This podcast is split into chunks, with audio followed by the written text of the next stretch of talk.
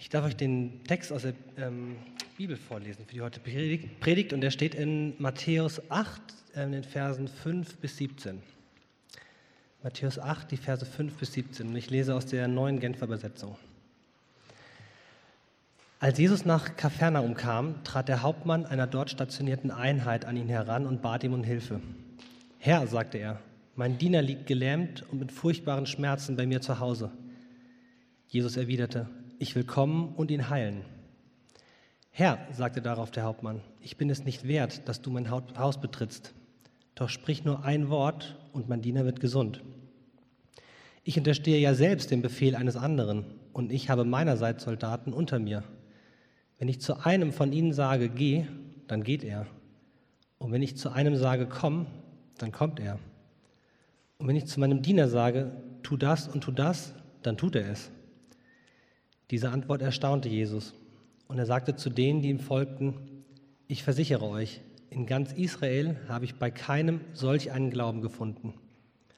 Ja, ich sage euch, viele werden von Osten und Westen kommen und sich mit Abraham, Isaak und Jakob im Himmelreich zu Tisch setzen. Aber die Bürger des Reiches werden in die Finsternis hinausgeworfen, dorthin, wo es nichts gibt als lautes Jammern und angstvolles Zittern und Beben.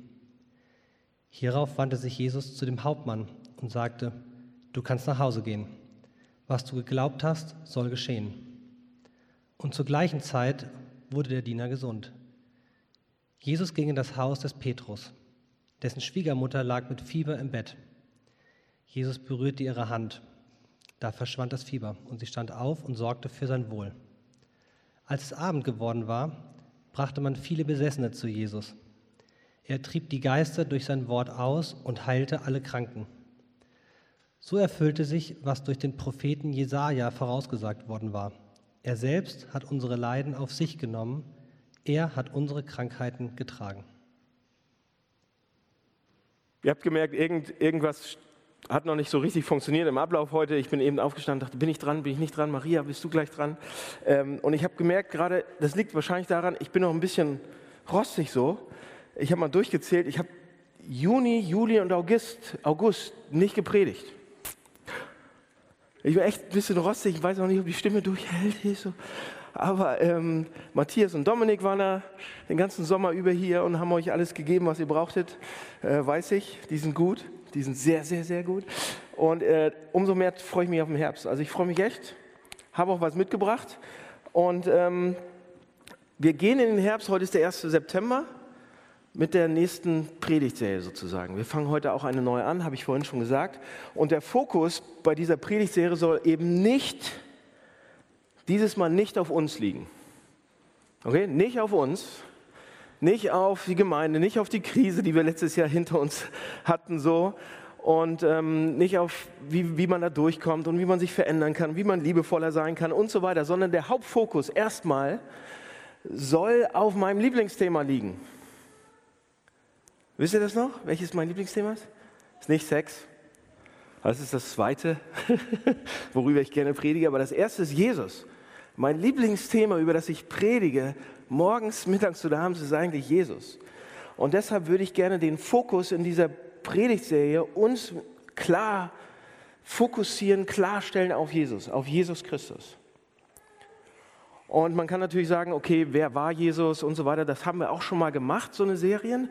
Das habe ich gedacht, dieses Mal, ähm, bei dieser Serie werden wir uns fragen, was kann er?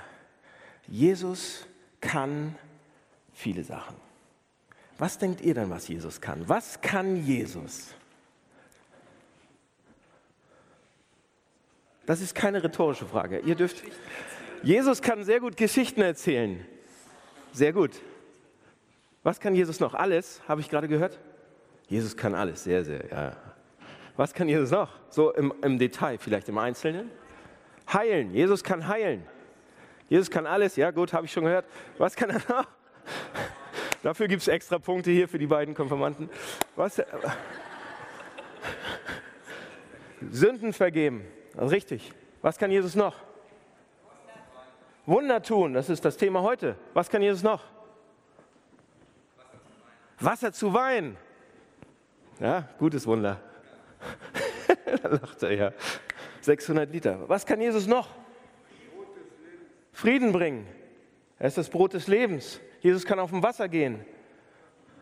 Jesus kann dem Sturm, den Naturgewalten Einhalt gebieten. Jesus kann so mit Menschen umgehen, dass sie sich so verändern.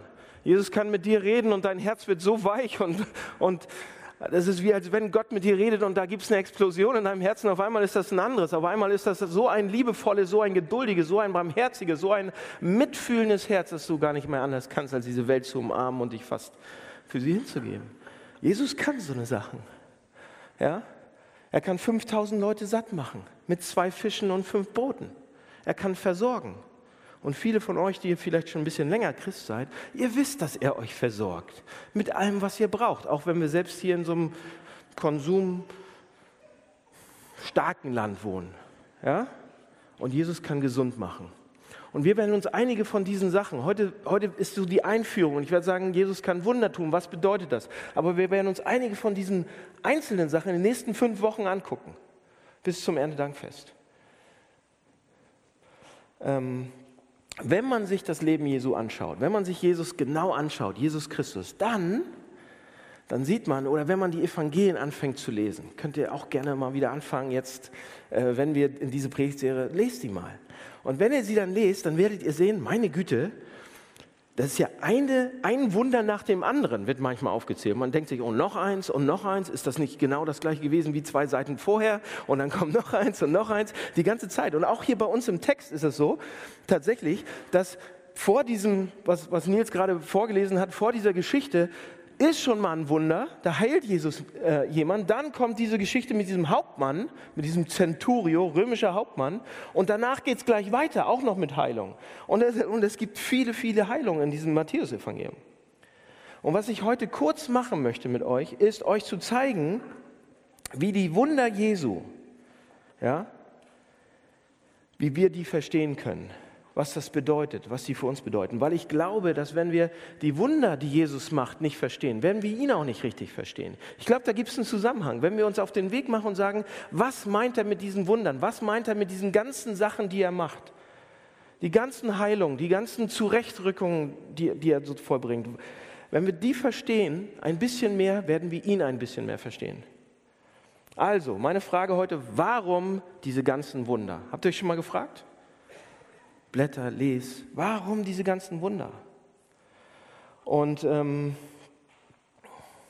ich hatte das in der Einleitung schon erzählt.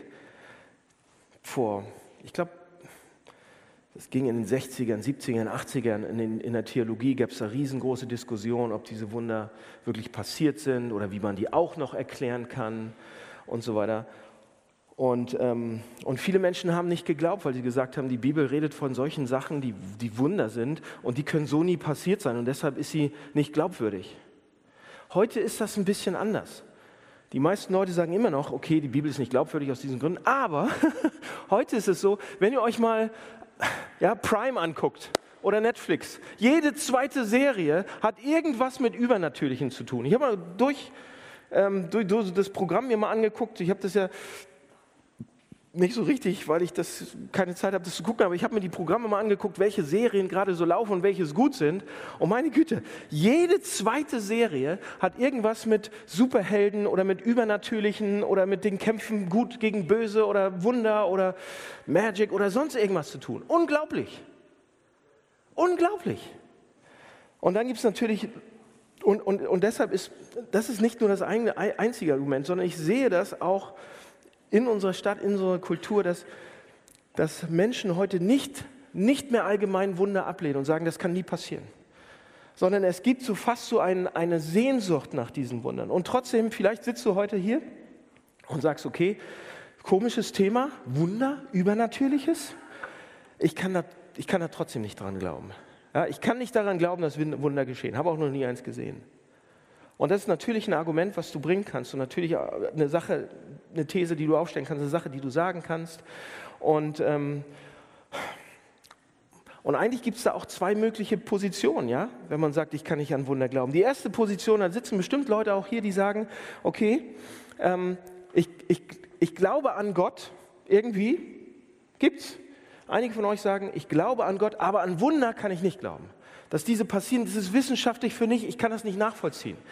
Ich bin so ausgebildet, ich bin so ähm, in, in, meinem Denken verankert, dass, ich, dass das nicht passieren kann. Ich bin ein aufgeklärter äh, Westeuropäer. Ja? Und deshalb kann ich sagen, nee, das, das, das funktioniert nicht. Ich glaube an Gott, aber Wunder können nicht passieren. Und dann sage ich, warte mal, warte mal, warte mal. Eigentlich, wenn man sich das genau mal anguckt, ist das eine unlogische Schlussfolgerung, finde ich. Und da können wir gerne diskutieren, auch nach dem Gottesdienst nochmal. Aber Leute, wenn es einen Gott gibt, allein wenn, wenn es einen Gott gibt, dann ist es doch wahrscheinlich auch so, dass der Sachen kann, die wir nicht können, oder?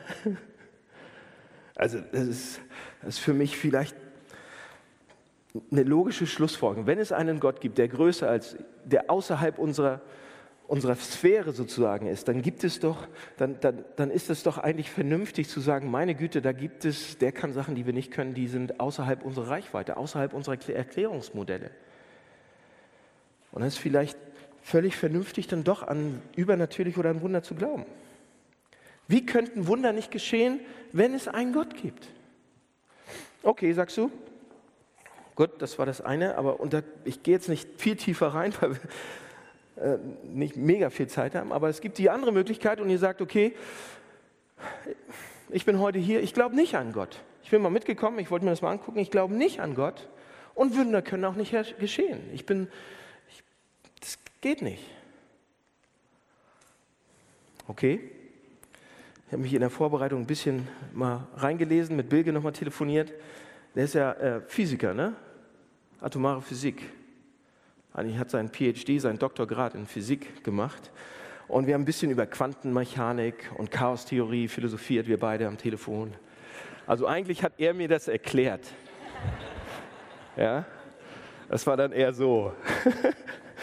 Aber und ich, ich weiß, ihr habt diese Begriffe schon mal gehört und so weiter, aber ihr kennt Quantenmechanik und ihr kennt auch den Begriff Chaostheorie. Die besagen, und besonders in den letzten 20 bis 30 Jahren haben wir da gelernt in der Wissenschaft, dass die sogenannten Naturgesetze, die wir bis hierher kennen, auf atomarer und sub subatomarer Basis, Ebene sozusagen existieren, von denen wir denken, dass sie so funktionieren und so nur dass wir die ausgehebelt haben durch Quantenmechanik und Chaostheorien.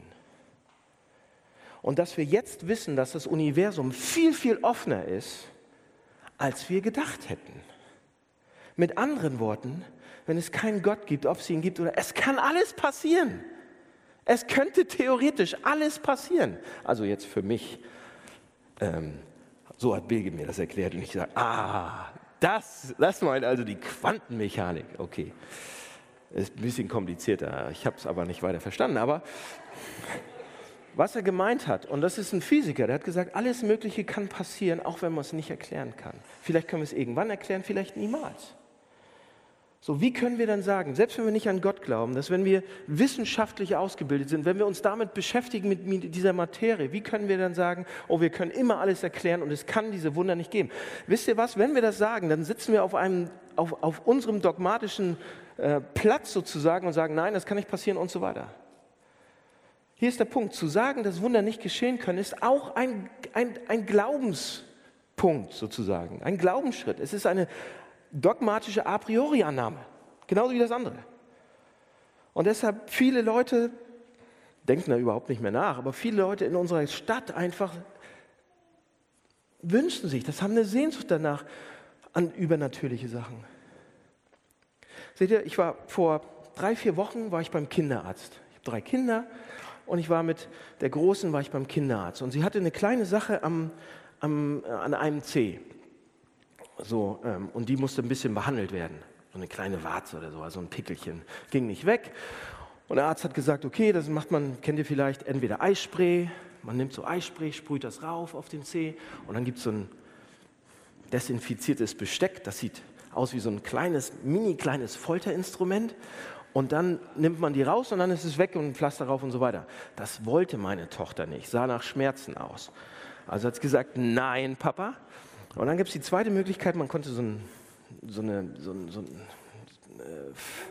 eine Salbe war das nicht, aber so Tropfen, die konnte man sechs Wochen lang jeden Tag morgens und abends so einen Tropfen rauf und dann würde das auch langsam weggehen. Und dann sagt der Arzt, der Kinderarzt, und sagt, ja, Herr Barth, hören Sie, können wir machen diese beiden Sachen? Und ich bin Schulmediziner.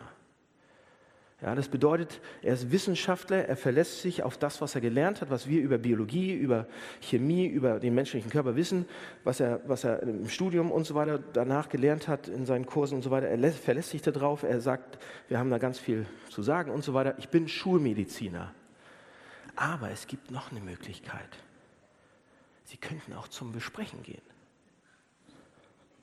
Ich so, wow, er, hat, er, sagt extra noch, ich bin Schulmediziner, ich bin Mediziner, ich bin Wissenschaftler, ich war an der Uni, alle diese Sachen. Aber wenn Sie wollen, Sie könnten auch zum Sprechen gehen. Das funktioniert. Ich mache das zwar nicht, weiß auch nicht wie, aber das funktioniert.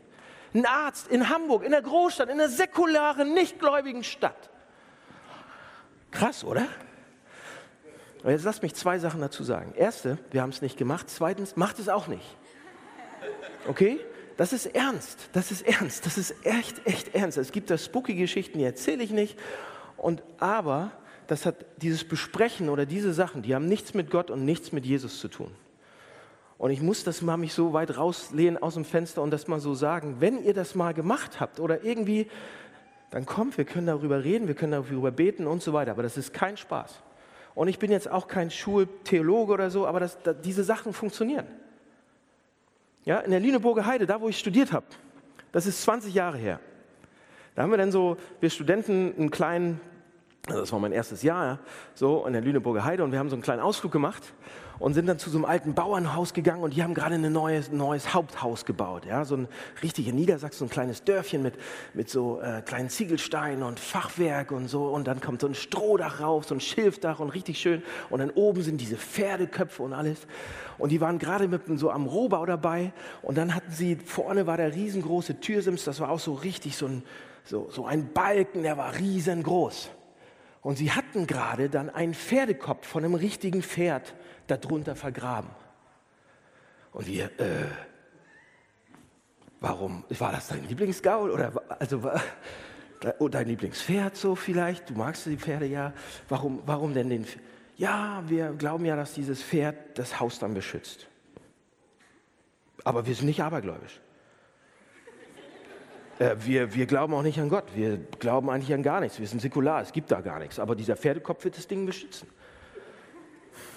Was ich damit, ich will mich nicht, das gibt's, die ganze, unser ganzes Land ist voll damit. Es gibt 30.000 Pastoren, es gibt 90.000 Menschen in Deutschland, die auf Steuerkarte von Magie und Besprechen und Zauberei und Hexerei leben.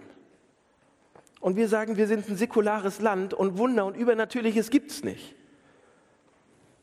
Okay. Ja, alles, was ich sagen will heute, es gibt vielleicht doch mehr, als wir denken. Und jetzt lasst uns mal angucken, was, was Jesus hier macht. Weil ich glaube, dass es Wunder gibt, Wunder auf beiden Seiten. Und ich glaube, dass Jesus uns mit diesen Wundern was zeigen will. Ja? Denn immer wenn wir Bibelstellen lesen, wo Jesus Wunder tut, finden wir oftmals auch ähm, so eine Aussage, er tat dies und er tat das und dann haben seine Jünger geglaubt. Schon mal gelesen oder aufgefallen? Er hat das gemacht, das und dann haben also offensichtlich ist einer der Gründe, warum Jesus diese großen Wunder vollbringt, dass er der Welt zeigt, dass er wirklich der Sohn Gottes ist, dass er wirklich der Retter ist, dass er seine Größe zeigt, seine Macht, wer er ist. Und der Hauptmann hier, haben wir ja gelesen, dieser Centurio, ähm, zeigt uns das interessanterweise auch auf eine, auf eine wirklich witzige Art und Weise. Ja, er sagt ja, ich bin Hauptmann, ich habe Autorität über meine Soldaten was logisch ist, in der Armee muss das auch so sein und so weiter. Ja, und er sagt das, ich bin ein Mann mit Autorität. Und was er damit meint ist, er sagt, mir wurde eine bestimmte Gruppe von Soldaten unterstellt und über die habe ich, für die habe ich Verantwortung, aber auch Autorität. Mein Wort ist da Gesetz. Die müssen sich daran halten, sonst gehen die alle vor die Hunde. Im schlimmsten Fall. Mit anderen Worten, ich habe, er sagt damit, ich habe absolute Macht in meinem Autoritätsbereich. Ich sage etwas und sie tun es. Er sagt es mehrere Male, haben wir das gelesen. Er sagt es bestimmt dreimal oder so. Und dann sagt er, Jesus, du musst noch nicht mal zu mir nach Hause kommen. Hä? Was? Was sagt er? Er sagt, Jesus, die ganze Welt steht unter deinem Autoritätsbereich. Ich weiß, wie das funktioniert, aber du, die ganze Welt, du musst noch nicht mal zu mir nach Hause kommen, wenn du nur ein Wort sagst. Jesus, du bist nicht dieser Hampelmann oder du bist nicht ein Zauberer, der irgendwo hingehen muss in einen Raum und dann präsent sein muss und Abracadabra machen muss und so weiter und dann passieren die Sachen, sondern Jesus, du bist der. Du bist derjenige. Wisst ihr, was er damit sagt? Er sagt damit, du bist derjenige, der Autorität hat über die ganze Welt, über das ganze Universum. Und damit sagt er natürlich, du bist der Chef. Du bist Gott. Und deshalb wundert Jesus sich auch. Wir denken vielleicht beim Lesen, denken, äh, was? Ähm, ja, da ging es um Autorität und so weiter. Und der Hauptmann sagt, du bist der, du, alles was du sagst, Jesus, alles was du denkst, Jesus, wird passieren. Alles, was du tun musst, ist es zu denken und der wird geheilt. So, woher wusste dieser Hauptmann, dass Jesus das tun konnte? Einfach so? Er hat doch Jesus noch nie so arbeiten sehen, oder? So wirken sehen. Woher wusste das? Selbst Jesus war erstaunt. Jesus war erstaunt von diesem Glauben, meinte, wow, das meint er damit. So viel Glauben habe ich noch nicht gesehen bei den anderen. Wisst ihr, was, warum der Centurio das wusste, warum dieser Hauptmann das wusste? Der hatte sich damit beschäftigt. Der sagt es nicht einfach so. Du bist nicht einfach ein Hauptmann, wenn du dumm bist im Kopf oder so. Das ist noch nie gut gegangen und da auch nicht. Deshalb, das war ein guter Mann. Das war ein schlauer Mann. Warum wusste der das? Weil er nachgedacht hat. Er hat, sich, er hat das Gesamtbild betrachtet. Er hat sich mit den Ansprüchen Jesu über seine Gottheit, damit hat er sich beschäftigt. Er hat sich das Leben Jesu angesehen. Er hat sich angesehen, wie mir Jesus mit Menschen umgeht. Er hat sich angesehen, was Jesus über Menschen sagt. Er hat, er hat sich angesehen, die Kraft und die Süße von Jesus. Und er kam zu dem Schluss, ja, einfacher Mann, Hauptmann, nicht dumm, aber auch kein Uniprofessor. Und trotzdem kam er zu dem Schluss von dem, was er alles gesehen hat und so weiter und hat gesagt, das muss Gottes Sohn sein. Und Leute, das ist das überzeugendste Argument eigentlich fürs Christentum. Ich kann euch kein wasserdichtes Argument über Wissenschaft oder sonst wo geben. Ich kann euch nur sagen, schaut euch Jesus Christus an. Beschäftigt euch mit ihm so lange und schaut euch ihn wieder an, wie er mit uns umgeht, wie er mit Menschen umgeht und so weiter. Beschäftigt ihn. Beschäftigt euch mit ihm. Eigentlich ist, nee, Jesus Christus ist das überzeugendste Argument fürs Christentum. Und das sagt der, der der Hauptmann sagt es auch. Er denkt, wie konnte, wie konnten all die Sachen, wie konnte er Jesus betrachten und dann sagen, all die Sachen, die göttlich sind, kommen in diese eine Person zusammen. Und die Wunder, Leute, die Wunder, die wir lesen, von denen wir die ganze Zeit lesen, sind eine Art und Weise, uns zu zeigen, wer Jesus Christus ist. Jedes Wunder. Also schaut euch die Person an. Wenn ihr wissen wollt, warum die Wunder, die Wunder deuten uns, die Wunder helfen uns, die ganze Bibel, alle Wunder helfen uns, um zu zeigen, wer Jesus Christus ist. Aber die Wunder, die Wunder von Jesus zeigen uns auch, wo er die Welt hinbringen will. Zweiter Punkt. Ja? Zeigen uns nicht nur, wer Jesus ist, sondern auch, wo er die Welt hinbringen will. Lass uns mal kurz nachdenken. Ja, über so, vielleicht nicht Jesus und nicht biblische Figuren, sondern äh, was, was uns so vor erzählt wird, Geschichten auch über übernatürliche Superkräfte, so die, die es so gibt. Ja? Superman zum Beispiel. Ja, ist überall. Oder Merlin oder so. Das sind ja Geschichten, die haben uns ausgedacht, Fiktion sozusagen, bekannte Figuren. Und all die Leute haben, haben auch Superkräfte, um irgendwie die Welt zu retten und Menschen zu retten. Aber lasst uns das mal vergleichen, was Jesu Kraft ist und macht und wie er das macht und wie die Superhelden und wie die Sachen, die Superkräfte, die wir uns ausdenken, ja, die aus menschlicher Feder kommen. Pass auf, bei den Wundern, die Jesus getan hat, geht es niemals um eine Demonstration seiner Macht seiner Kraft, seiner Möglichkeiten. Warum? Wenn ja, dann würde er die gleichen Sachen machen wie Superman oder Merlin. Ja? Was macht Superman? Superman? Was, was kann der? Fliegen? Was kann er noch? Ja, du lässt dich echt drauf ein, aber gut. Röntgen, Röntgenblick kann er auch. Ja? Und ihr sagt, und ihr, ihr trefft Superman und er sagt, ja, ich glaube nicht, dass du Superman bist. Und dann sagt Superman, pass auf, sieh her. Röntgenblick und er macht so den höchsten Berg von Hamburg, da steht die St. Petri-Kirche drauf und er macht so mit seinem Röntgenblick und das Ding ist weg. Staub nur noch. Kann er ja. Und wir sagen, oh, jo, du bist wirklich Superman. Ja? Jesus macht niemals solche Sachen. Habt ihr das einmal gesehen? Einmal gelesen? Jesus macht solche Sachen nicht. Man sieht ihn nie den Gipfel von irgendwelchen Bergen wegballern, damit er irgendwie, ja, guck mal, ich bin Jesus. Man sieht ihn nie irgendwie seine Macht beweisen, guck mal, diesen Stein kann ich hochheben oder ganz Rom oder sonst irgendwie. Das macht er nicht. Schade, aber macht er nicht. So, warum macht er es nicht? Leute, die Wunder sind keine Machtdemonstration von ihm. Sie zeigen auf was ganz anderes. Alle Wunder zeigen auf was ganz anderes. Die Wunder von Jesus zeigen, wo er die Welt eigentlich hinhaben will. Sie deuten nicht auf ihn und seine Macht und all diese Sachen, sondern sie zeigen darauf, sie deuten darauf, wo Jesus die Welt hinhaben will. Ja? Im Wesentlichen haben alle Wunder von Jesus mit dem Leiden oder mit Schmerzen oder mit, mit, mit Verdrehtheiten von uns Menschen zu tun und wie er das wieder in Ordnung bringt. Oder? Und das, ähm, ich habe ein Zitat jetzt, aber ich paraphrasiere das mal.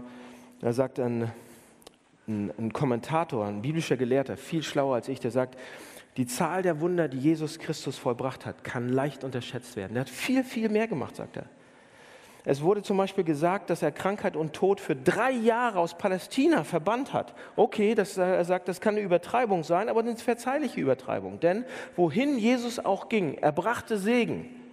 Er ging umher, um die Hungrigen zu ernähren, die Kranken, die Blinden, die Tauben zu heilen, die Unterdrückten zu befreien, die Toten aufzuwecken und wie Lukas gesagt hat, einfach überall Segen zu bringen und Gutes zu tun. Jesu Wunder war nicht pure, guck mal, wie toll ich bin, sondern sie beschäftigten sich die ganze Zeit mit menschlichem Leid und menschlicher Ungerechtigkeit. Und, und dagegen haben sie was gemacht. Wisst ihr, was das bedeutet? Die Wunder Jesu, alle die, die er gemacht hat, die wollten die, die Situation, in der das passiert ist, wieder gerade biegen. Wieder richtig. Deshalb zeigen die Wunder, die deuten auf, auf eine Welt hin, die zeigen nach hinten und die zeigen nach vorne. Die deuten nach hinten in der Geschichte und nach vorne in der Geschichte. Die Wunder Jesu, sie zeigen, sie zeigen uns eigentlich, wie die Welt mal gedacht war, als Gott sie erschaffen hat. Ja? Wenn Jesus zum Beispiel die, den Hungernden zu essen gibt, dann weist es auf eine Zeit zurück, in der es keine kleinen Kinder mit dicken, fetten Bäuchen gab, die vor Hunger sterben. Oder wenn er Kranke oder Aussätzige oder Gelähmte oder, oder selbst wenn er Tote auferweckt, dann zeigt das auf eine Welt, in der es kein Leiden gab, keine Krankheit, kein Tod. Oder wenn er den Sturm stillt, dann weist es auf eine Zeit hin, in der die Natur unser Freund war, in der es Harmonie gab, nicht unser Feind. In, der, in eine Welt, in der wir nicht von Schneestürmen oder, oder Lawinen oder Erdbeben oder Tsunamis gestorben sind. Es zeigt zurück auf die Art und Weise, wie die Welt vor der Sünde war. Bevor wir, uns, bevor wir gegen Gott rebelliert haben, bevor, wir uns, bevor uns Gott egal geworden ist. Und deshalb, Leute, wenn wir uns die Wunder Jesu, Jesu angucken, können wir eigentlich verstehen, sollten wir verstehen, dass die Wunder Jesu nie in erster Linie so das Aussetzen von Naturgesetzen ist. Ja, dass, dass er sagt, okay, jetzt gilt das Naturgesetz nicht mehr, was wir hier haben, sondern wisst ihr was? Es ist eine Wiederherstellung der, der wirklichen Naturgesetze. Das sind, was Jesu Wunder sind. Er stellt die Welt wieder her, wie sie mal gedacht war. Tod, Verfall, Leid, das ganze Programm sind das Gegenteil von der ursprünglichen natürlichen Erordnung. Und Jesus kommt und sagt, Schluss damit, ich bringe es wieder in Ordnung. Deshalb sagt ein Theologe auch, Jesu Heilung sind die einzige natürliche Sache in einer Welt, die unnatürlich, dämonisch und verwundet ist, kaputt ist. Ja? Und Jesu, Jesu Wunder, die, die er macht, die deuten darauf hin, wie es mal gemeint war. Aber Sie deuten auch dahin, wie es mal sein wird. Oh, ich freue mich so darauf. Ja, ich freue mich, sie zeigen nach vorne. Hier in Vers 11 wird das messianische Fest erwähnt. Wisst ihr, was es ist in der Theologie, das messianische Fest? Wo Leute aus dem Osten, aus dem Westen zusammenkommen, aus dem Süden, aus dem Norden und zusammen mit Abraham, Isaac und Jakob, ja, den dicken Freunden von Gott, zusammen am Tisch mit ihm sein werden. Wir sind da gemeint. Er spricht, hier wird in Vers 11 wird etwas ausgesprochen, was die alttestamentlichen Propheten und das Buch der Offenbarung, was die alle zusammen, so, worauf die sich, wonach die sich sehnen. Ja? Dass nämlich, dass nämlich eines Tages Gott kommen wird, der Tag Gottes kommen wird, wo er, wo er tatsächlich wieder König ist, wo er Sachen zurechtrückt. Und dann lesen wir im Psalm 96, da steht dann, dann werden die Bäume des Waldes vor Freude tanzen. Habt ihr schon mal tanzende Bäume gesehen? Dann wird das Meer brüllen und vor Freude singen. Denn er kommt und er rückt es wieder zurecht wenn Jesus Christus kommt, um die Erde zu, zurückzuerobern, zu regieren, wird er alles heilen und es wird ein Fest geben. Es gibt keine Krankheit mehr, es gibt keinen Verfall mehr, kein Verbrechen mehr, kein Krieg mehr, kein Leid mehr, kein Tod mehr, keine Tränen mehr. Das bedeutet Jesu Wunder, die er macht. Warum macht er die? Er weist schon darauf hin, so wird es einmal sein. Ihr habt Angst vor Krebs, das wird es nicht mehr geben, wenn Jesus wiederkommt. Ja? Also sie, sie deuten nach hinten, sie deuten nach vorne.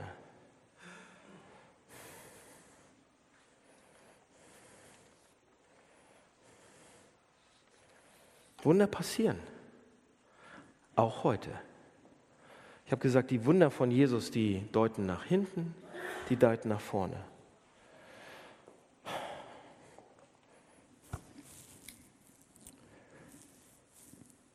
Er hat was dagegen, dass, wir, dass es Ungerechtigkeit gibt und Leid und Tod. Und wenn ihr, wenn ihr mit Jesus eng zusammen seid, dann merkt ihr das. Seht ihr, ich bin letzte Woche in eine, in eine Schanze zum Büro gelaufen und ihr kennt die Schanze und die ist manchmal echt dreckig. Und ich, das war morgens um halb acht. Und ich komme am Bedford vorbei, Susannenstraße, Ecke Schulterblatt. Und da liegt ein Mann auf der Straße, den kenne ich. Den kenne ich. Der schreit da so manchmal richtig laut rum und tanzt manchmal und ähm, ein Drogenabhängiger und ein Alkoholiker und psychisch sehr, sehr krank. Und wir haben mit dem Jesus Center viel mit ihm zu tun und so weiter. Und er lag auf der Straße mit dem Kopf auf dem Asphalt. Das hat mir das Herz gebrochen. Ich dachte, das gibt's nicht. So, ich muss den mitnehmen. Und, aber ich weiß, ich habe mit dem Jesus Center mit Holger Mütze da echt einige Strategien uns ausgedacht, die haben alle nicht geholfen. Und wir, der Punkt ist, wenn ihr das seht und wenn ihr sagt, Jesus, das war nicht so gemeint, schenk ein Wunder. Lass mich das Wunder, wie auch immer. Und Jesus sagt, ich habe viele Wunder getan, in Zukunft werdet ihr die auch tun. Sagt er an einer Stelle, ne? Er sagt in Johannes 14, wer an mich glaubt, wird die Werke tun, die ich tue, und noch viel größere. Und jetzt denken wir natürlich, wow, wir müssen zu ihm hingehen und sagen, hey, steh auf, sei nicht mehr drogenabhängig. Meint es das? Nein, meint es nicht muss ich euch enttäuschen. Und da müssen wir nuanciert sein. Wir müssen echt nuanciert sein. Selbst in der Apostelgeschichte können die Jünger noch nicht das tun, was Jesus tut. Selbst die Apostel. So, was meint dieser Text? Der Text ist erstmal nicht im Singular geschrieben, dass der sagt, du wirst diese Wunder tun, mehr Wunder, sondern er ist im Plural geschrieben. Das heißt, ihr, du, ganz viele, die Gemeinde, ihr als Gemeinde werdet, werdet mehr tun als ich. Wisst ihr, was damit gemeint ist? Es meint, Wer an mich glaubt, wenn ihr zusammen Gemeinde werdet, werdet ihr Werke tun, die viel größer sind und viel mehr als ich. Das bedeutet, wenn es eine Milliarde Christen auf dieser Welt gibt, und es gibt eine Milliarde oder noch mehr, die nach dem gleichen Prinzip handeln wie Jesus, natürlich können wir dann viel mehr tun. Könnten wir. Der Dalai Lama hat mal gesagt, die Christen haben eine Ressource in ihrer Hand, ein Buch und eine Ressource. Wenn sie das ernst nehmen würden, würden sie alle Krankheiten heilen, alle Armut ersticken und für Gerechtigkeit auf dieser Welt sorgen. Hat er recht? Hat er recht? Ja? Aber wisst ihr was? Und jetzt muss ich noch eine Sache sagen. Es geht nicht nur darum, dass die, dass die Kranken gesund werden und dass alles geheilt wird, sondern, und hier müssen wir nochmal nuancieren, immer wenn Jesus ein Wunder vollbringt, jedes Mal, dann ist ihm die Person, an der er das Wunder tut, wichtiger als das Wunder. Jedes Mal. Und das ist wichtig, dass wir das sehen. Es geht ihm nicht nur um das Wunder und um, um Glitzer und eine Zaubershow oder sonst irgendwas, sondern, und das sehen wir bei Markus 2, der Gelähmte, der durchs Dach kommt, oder? Der, und, und Jesus, der Gelähmte kommt durchs Dach, die, seine Freunde lassen ihn so runter und Jesus, der kommt direkt vor Jesus auf so einer Barre und Jesus fragt, na, was willst denn du? Also Jesus, der will gesund werden. Ja, denk doch mal nach. Aber Jesus stellt die Frage nicht nur, weil er das nicht weiß, sondern er sagt, was willst du wirklich? Du willst zwar gesund werden, aber eigentlich muss noch was viel, viel Größeres mit dir passieren. Ich werde dir deine Sünden vergeben. Boah, was? Die Seele des Menschen, der Mensch an sich, ist ihm viel, viel, viel wichtiger als das Wunder. Dein Herz ist Jesus viel wichtiger als alles andere. Als dein Geld, als deine Karriere, als alles, was ihr habt, als eure Gesundheit, als eure Ehen, als alles. Euer Herz ist ihm wichtiger als das. Jedes Mal. Oder die Frau, die, die, so ihn an, die, die ihn so berührt und dann wird sie geheilt und Jesus sagt, oh, wer hat mich gerade angefasst so? Wer war das? Du Frau. Und sie muss, er, er verlangt fast, dass sie, dass sie sich zu erkennen gibt. Ne? Eigentlich, ja, gut, wird sie geheilt, ich heile ganz viele. Aber er wollte dieser Frau noch mehr geben, als nur geheilt zu werden. Das bedeutet, hier ist das Prinzip, Jesus ist die Heilung wichtig, aber das Herz der Menschen, dass sie ihn kennenlernen, noch viel wichtiger. Okay, das muss ich mal sagen. Das bedeutet, ja, wir können alle sozial Gutes tun, wir können die Welt auf den Kopf stellen, wir können Kranke heilen und wir können Gerechtigkeit. Aber das Wichtigste für Jesus ist, dass sie ihn, ihn kennenlernen, dass die Menschen ihn kennenlernen. Das steckt in all den Wundern drin. Jesus geht es immer um den Menschen. Das Beste, was man für jemanden tun kann, ist, dass man nicht, dass man seinen Körper heilen kann, überhaupt nicht, sondern dass derjenige eine dauerhafte und ewige Beziehung mit Jesus Christus bekommt. Das ist das Beste, was man tun kann. Und dann heilt Jesus ja trotzdem noch alle. Das heißt, da müssen wir nuanciert sein. Das heißt, ja, wir sind Christen und wir wollen ihm folgen und wir machen es mit Wort und Tat. Wir, wir, wir stellen den, den Leuten Jesus vor und wir helfen ihnen. Beides ist wichtig. Jesus versucht immer wieder den Menschen zum Glauben zu bringen und das ist toll. So, ganz zum Schluss. Die Wunder Jesu zeigen auch darauf, was er mit uns vorhat. Ja? Die Wunder Jesus zeigen, okay, wer er ist. Die Wunder von Jesus zeigen, wie es mal war und wie es sein soll.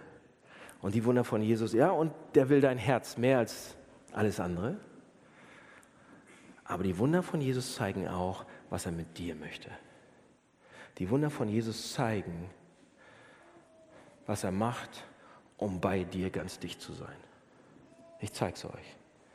Seht ihr diese, diese übernatürlichen Kräfte von den ganzen Superhelden, die wir uns alle ausgedacht haben? Von diesen fiktiven Figuren. Ähm,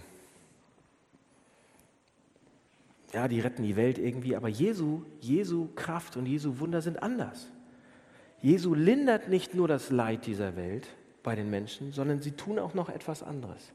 Die Wunder Jesu zeigen uns, wie er uns rettet, auf welche Art und Weise, wie sehr. Ich zeige es euch. Also da gibt es diese eine Stelle in der Bibel, da kommt der Widersacher Gottes, so der, der Böse, der Satan, kommt zu Jesus und will ihn versuchen. Freaky Geschichte, steht aber drin und ich nehme die als Beispiel mal. Und er kommt zu Jesus und sagt, Satan kommt zu Jesus und sagt, Jesus, nutze doch deine übernatürliche Kraft, um aus diesen Steinen Brot zu machen, weil du hungerst jetzt schon seit 40 Tagen. Schnippe einfach mit dem Finger und Brot. Oder er sagt, wirf dich von dieser Klippe oder von diesem Gipfel. Wirf dich darunter. Und ohne dich zu verletzen, wirst du unten aufkommen und du kannst der Welt zeigen, wer du bist. Was macht der Satan da? Und das ist hochinteressant. Er versucht zu sagen, sei wie Superman, Jesus, sei wie Merlin, zeig ein Wunder, mach ein Wunder, dass alle denken, wow, du hast so eine krasse Kraft. Ja? Nutz deine übernatürlichen Kräfte, so wie Merlin und Superman, und mach dich unverwundbar.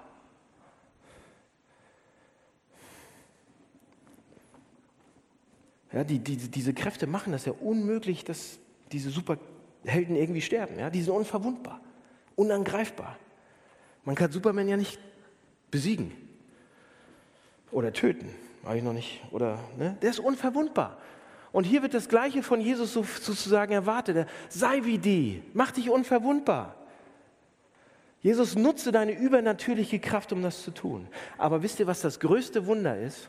Das größte Wunder ist, dass Jesus das ausgerechnet nicht macht. Das größte Wunder ist, dass Jesus auf diese Welt kommt, dass er Mensch wird und dass er Sohn Gottes ist, dass er Gott selbst ist und verwundbar wird. Dass er diese Rüstung ablegt, dass er seine Unverwundbarkeit ablegt. Seht ihr, als diese Frau mit dieser Blutung, die, die berührt ihn ja und sie wird geheilt. Und das ist eine krasse Geschichte, weil Jesus dann auf einmal sagt, was ist passiert? Und er sagt, von mir ist eine Kraft weggegangen, um diese Frau zu heilen. Was, was ist von mir weggegangen? Ich wurde schwach, ich habe das gekriegt, was sie kriegt und, und sie hat gekriegt, was ich habe. Woher wusste er, dass sie geteilt wird, geheilt wird? Natürlich, weil was von ihm ausgegangen ist. Er sagt das ja auch. Ich fühlte mich ein bisschen schwächer, es ist von mir ausgegangen. Krass!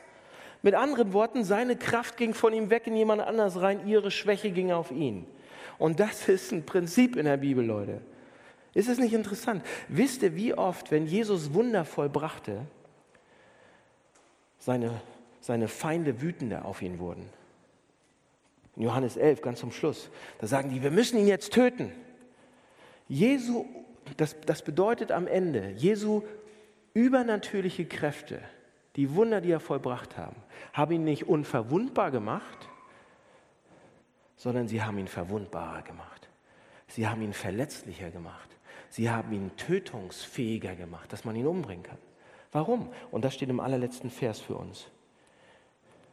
Wie geht Jesus mit unserer Nicht-Perfektheit um?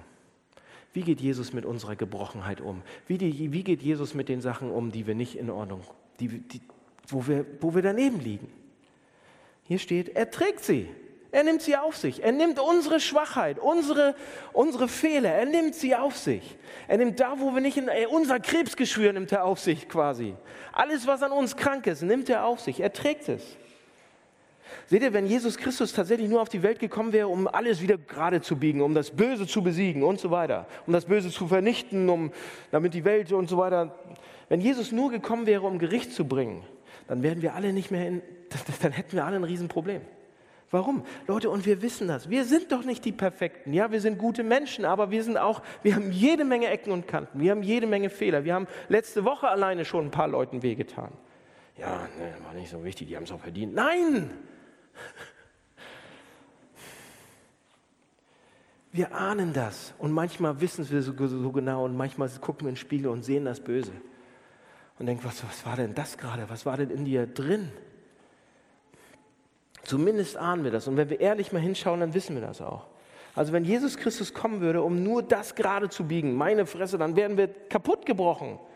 Wenn er nur kommen würde, um uns zur Rechenschaft zu ziehen, das, hier steht, er trug es. Leute, das ist doch das Wunderbare am Evangelium, oder? Er trug es. Wir können es nicht, aber er trug es für uns.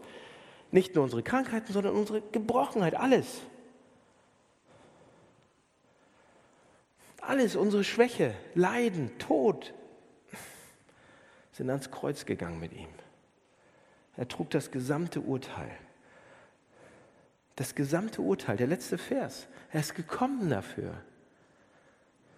Er trug das Urteil, sodass er eines Tages zurückkommen kann und die Welt dann vollkommen machen kann und alles Böse beenden wird. Und zwar ohne dich und mich zu töten oder zu bestrafen. Und das bedeutet, Jesus rettet mich. Jesus rettet uns. Jesus rettet mich, indem er schwach wird, indem er das trägt. Nicht indem er triumphiert und dass er es wegbläst und irgendwie mit seinem Röntgenblick, sondern indem er es trägt, indem er es auf sich, indem er schwach wird, indem er seine übernatürlichen Kräfte abgibt. Jesus Christus rettet uns, indem er schwach, gibt, ans, äh, schwach wird, ans Kreuz geht und für uns stirbt. Und du und ich bekommen jetzt die Kraft Gottes dafür. Wisst ihr, was eigentlich in euch schlummert? Wisst ihr, was ihr eigentlich in euch habt? Wisst ihr das? Wir sagen das, wir Christen. Das ist jetzt für euch Christen mal. Wir sagen immer so, ja, wir, wir sind Christen und wir haben Jesus in uns. Wir haben den Heiligen Geist, wir haben eine Ressource Gott. Und wir jammern so rum, weil wir 2,50 Euro im Monat zu wenig haben.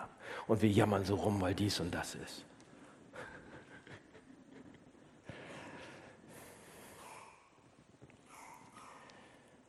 Wir haben die Kraft Gottes in uns. Wie haben wir die Kraft Gottes in uns? Wie können wir die merken? Pass auf, und jetzt sperr die Ohren auf.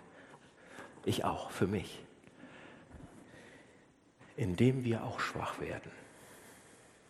Indem ich bereue, was ich gemacht habe. Indem ich umkehre und sage, ich brauche einen Retter, und zwar heute wieder. Ich brauche einen für das, was ich gedacht habe eben. Dieser blöde Pastor da vorne sagt schon wieder die falschen Sachen. Oder was ich über euch denke. Wann kriegt ihr das denn endlich mit? ja.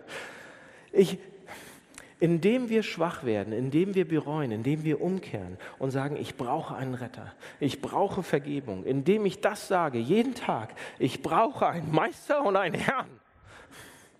Ich brauche ein Heiland, ich brauche einen Gott, ich brauche einen Retter. Jesus Christus, ich gebe dir mein Leben jetzt, ganz neu. Und wenn du noch kein Christ bist und das alles spooky anhört, vielleicht ist das trotzdem heute das erste Mal, dass du das mal machst. Und sagst, ja, ich habe das schon, irgendwas klopft da an. Ja, ich möchte vielleicht Christ werden. Ja, ich möchte, dass ich eine Ressource habe, die mein geistiges Leben auf den Kopf stellt. Vielleicht ist heute der Tag, dass du sagst, ja, ich möchte einmal sagen, Jesus, ich gebe dir mein Leben. Oder wenn du schon lange Christ bist, sind auch einige hier, dann ist vielleicht heute der Tag zu sagen, heute bist du wieder mein, meine Nummer eins. Ich muss jetzt die Prioritäten ordentlich machen. Wollt ihr dichter an Jesus ran? Wo ist Jesus? Jesus ist bei den Armen. Jesus ist bei den Schwachen. Jesus ist bei den Lahmen, bei den Kranken, bei den Nicht. Da ist Jesus. Wollt ihr dichter zu ihm? Geht zu ihm. Leute, wir müssen selbst schwach werden. Das ist der einzige Weg, sich wirklich Platz zu schaffen für ihn. Und dann Dinge zu tun, die Jesus getan hat. Unser Geld wegzugeben, wie er es tat. Unsere Zeit wegzugeben, wie er es tat. Unser Herz wegzugeben, wie er es tat. Das ist unsere Aufgabe. Lasst mich beten. Jesus, ähm, danke für diesen Text und danke für deine Wunder und danke, dass, die, dass sie so krass sind. Wir könnten eins nach dem anderen erzählen. Aber vielen Dank, dass du, ja, dass du uns herausforderst, aber dass du auch gnädig mit offenen Armen wartest, ob wir bereit sind oder nicht. Ob wir heute bereit sind, noch anzufangen oder erst nächste Woche oder vielleicht nie. Du bist trotzdem so liebevoll und wirst schwach für jeden von uns, um gerade unseren Stolz oder Egoismus oder Nichtwissen das zu tragen. Vielen Dank, Herr. Vielen Dank, Jesus, dafür. Und vielen Dank, dass jedes Wunder von deinen darauf hinweist. Du bist großartig. Amen.